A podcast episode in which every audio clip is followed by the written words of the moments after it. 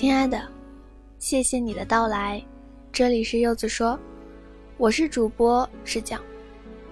今天要给大家分享的文章来自作者素雨的《我想嫁给爱情》，仅此而已。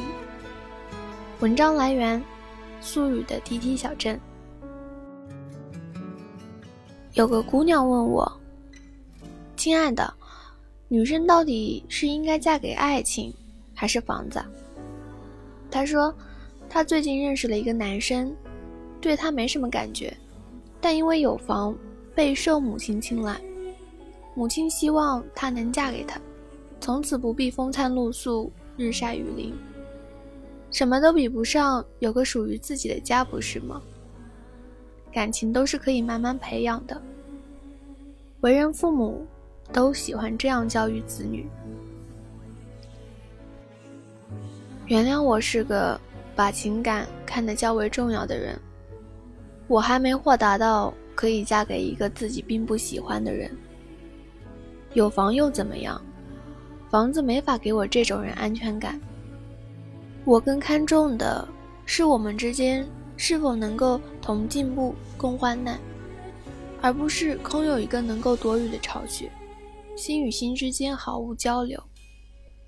我根深蒂固地认为，有温度的才叫家，没温度的叫住所。感情是可以培养。你从街上捡回来一只流浪猫，养久了都会有感情，更何况与一个人共同生活那么多年。但培养出来的是什么呢？会是爱情吗？有些人不管你跟他生活多久。都没法爱上他，不喜欢就是不喜欢，没感觉就是没感觉。爱情从来就是这样，没有道理可言。所以我从不勉强自己去接受一个物质丰厚，但在精神领域无法使我富足的男人，因为物质上我本就不匮乏，我真正匮乏并渴望的是精神层面上的东西。也许我内心依旧少女，所以重感情大过物质。我希望日后与我一起生活的人是充满情趣的，与我合拍的，有共同爱好和奋斗目标的。我希望我们能有话聊，而不是开了两句口就互相觉得厌烦，亦或是坐在一起都会觉得尴尬。这很重要，极其重要。以前。也遇到过那种不令我十分讨厌的人。身边朋友说：“既然不那么讨厌，就在一起试试呗。”我想了想，最后还是拒绝了，因为我无法忍受余下的几十年里，要跟一个不那么讨厌的人住在一块儿、吃在一块儿，甚至睡在一块儿。当我想这些的时候，觉得很勉强。很纠结，中立的态度已经在潜意识里出卖了自己真实的想法。我突然明白，我并不喜欢他。原来，有时候所谓的不讨厌，其实就是不喜欢。既然不喜欢，那何必装模作样呢？因为他有一份稳定的工作，因为他是经济适用男，因为嫁给他就能保证我今后的生活了。谁敢打这个包票呢？估计连当事人自己都不敢。我很庆幸自己还有选择的权利，至少我父母一向很开明，他们不强迫我去嫁给一个自己并不喜欢的人，也不会给我设定期限，认为二十五六岁就一定是个出嫁的年纪。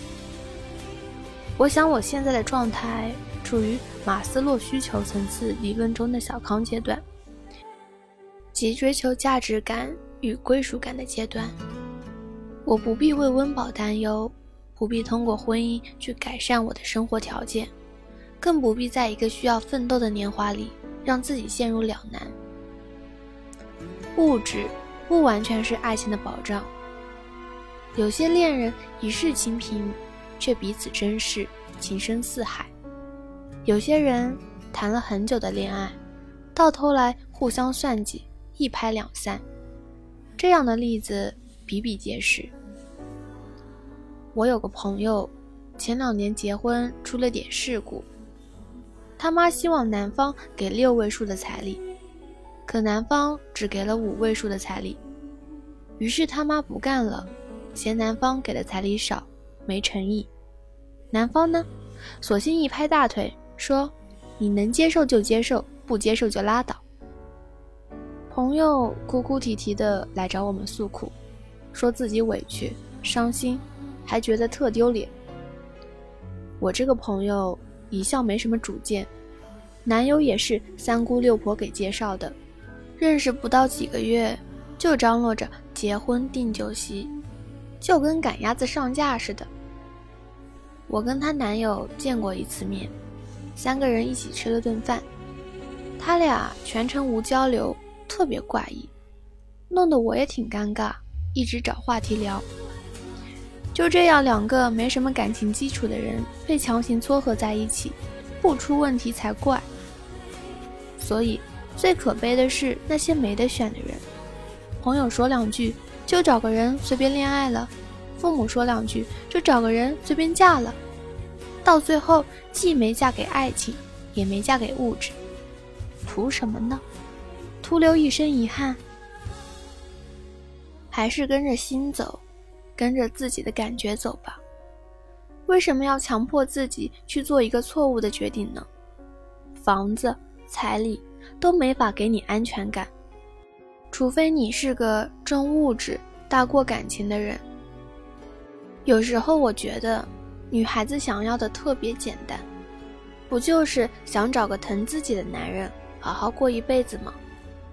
你不需要长得有多高大、多威猛，不需要帅得跟吴彦祖一样，不需要非得家财万贯，你只需要对我负责，能够陪我走完余下的路，承诺对我忠贞不二，承诺成为我的终身依靠。旧社会时期，女人需要通过婚姻来改变自己的命运，而如今，命运掌握在我们自己手中。我不想嫁给一个不会令自己心动的人，不想住那个没有温度的房间，不想天天面对着一张陌生又熟悉的脸。我不希望自己的婚姻成为一场交易，更不希望因为到了适婚年龄害怕被剩下，就出卖自己。我想嫁给我喜欢的人，我想嫁给懂得疼惜我的人。我想嫁给爱情，仅此而已。又要跟你们说晚安了，感谢你们的倾听。如果你喜欢我们今天的文章，请记得分享给你的好友或者朋友圈，让更多的朋友听到我们辛苦和努力的声音。你的分享也是对我们的支持，感谢你们长期的支持。今天给大家推荐的歌曲来自郁可唯的《我们都爱过》。微信搜索“柚子说”，我以为你会与我擦肩而过，但你没有。晚安。